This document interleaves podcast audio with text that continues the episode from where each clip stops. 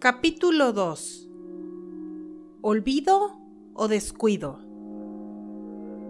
Semanas después del primer viaje de Marcos, todo parecía normal, con la excepción de que una tarde fue a dar al hospital solo por comer un sándwich de crema de cacahuate. ¿En qué estabas pensando? preguntó su madre desconcertada en que tenía hambre y acepté un sándwich que me ofreció mi amigo Carlos, respondió Marcos con total sinceridad. ¿Acaso se te olvidó que eres alérgico a los cacahuates? respondió su madre algo molesta. Marcos lo observó como si esa información acerca de sí mismo fuera nueva. Luego trató de recordar ¿Cuándo había sido la última vez en que había comido cacahuates?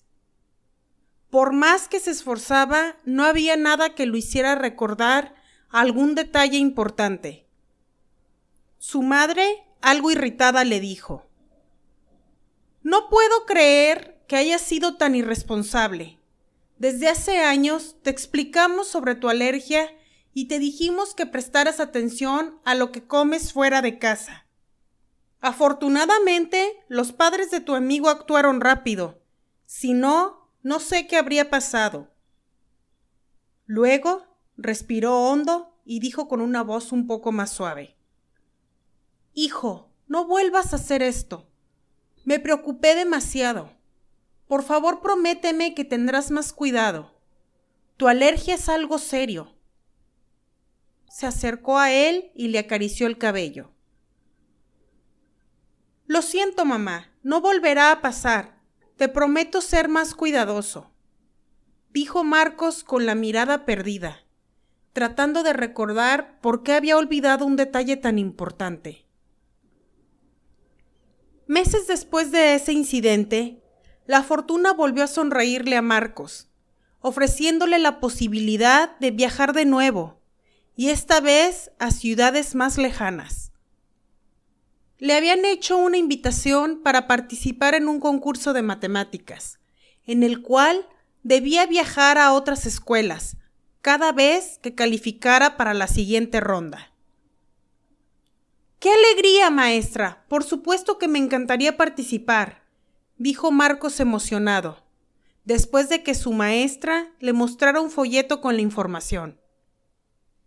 Tienes mucho talento, Marcos, Creo que si participas podrías ganar. Lo único que necesitamos es la autorización de tus padres. La escuela se hará cargo de todos los gastos y te asignarán un profesor para que te acompañe y te prepare durante el concurso. Serás el representante de la escuela. Estoy muy orgullosa de ti, dijo la maestra Angélica. Gracias, maestra, contestó Marcos emocionado no por el concurso, sino porque tendría la posibilidad de conocer lugares nuevos. Ahora solo necesito que me ayude a convencer a mis papás. Está bien, Marcos. Por favor avísales que necesitamos que vengan el día de mañana. Así el director y yo podremos hablar con ellos y explicarles cómo se realizará todo. Al día siguiente, los padres de Marcos asistieron a la escuela para hablar sobre el concurso. Aunque al principio fue difícil convencerlos, al final accedieron. Ellos siempre buscaban lo mejor para Marcos y esperaban que el concurso lo volviera mejor en sus estudios. Muy bien, señores. Muchas gracias por aceptar. Marcos será un digno representante de la escuela Aquí están las formas que deben firmar. Su hijo primero deberá ganar el concurso contra otra escuela de aquí mismo. Si lo logra, en tres semanas deberá acudir a otra escuela fuera de la ciudad para participar. Si es de los finalistas, cada tres semanas deberá visitar una escuela distinta hasta llegar a la final.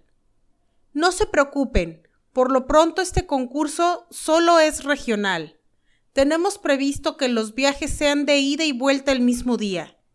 Las otras escuelas participantes se encuentran máximo a cuatro horas de aquí, dijo el director. Y después de explicar algunos detalles más, Marcos estaba feliz de la oportunidad que se le estaba presentando. Comenzó a dedicar su tiempo libre a las guías del concurso. Aunque para él no era tan importante ganar, solo deseaba descubrir nuevos lugares. Días después se llevó a cabo la primera ronda y Marcos logró quedar entre los finalistas. Las tres semanas que tuvo que esperar para concursar en la primera escuela fuera de la ciudad le resultaron eternas. Cuando se llegó el día, Marcos se aseguró de guardar en su mochila su diario de viajes. No podemos acompañarte, hijo, pero deseamos que te vaya excelente en el concurso.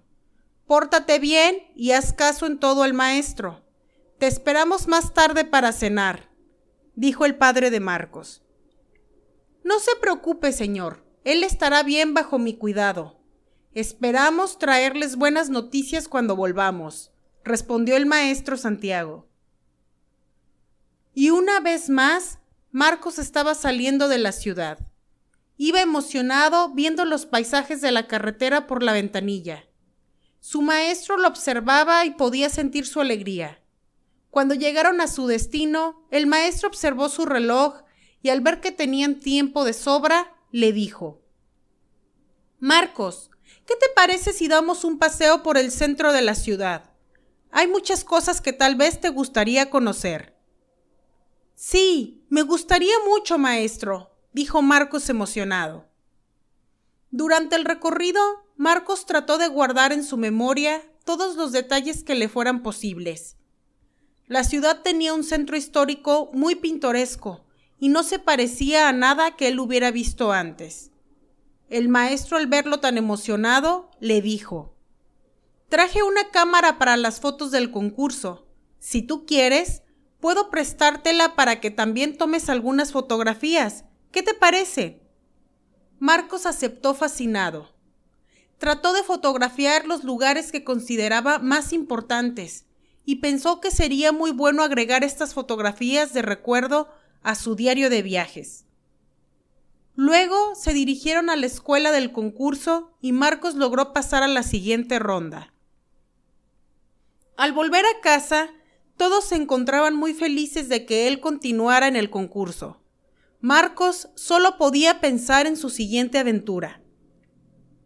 Antes de dormir, se dedicó a escribir todos los detalles de su segundo viaje, no sin antes agregar una nota que decía, Recordatorio, soy alérgico a los cacahuates. Debo tener cuidado.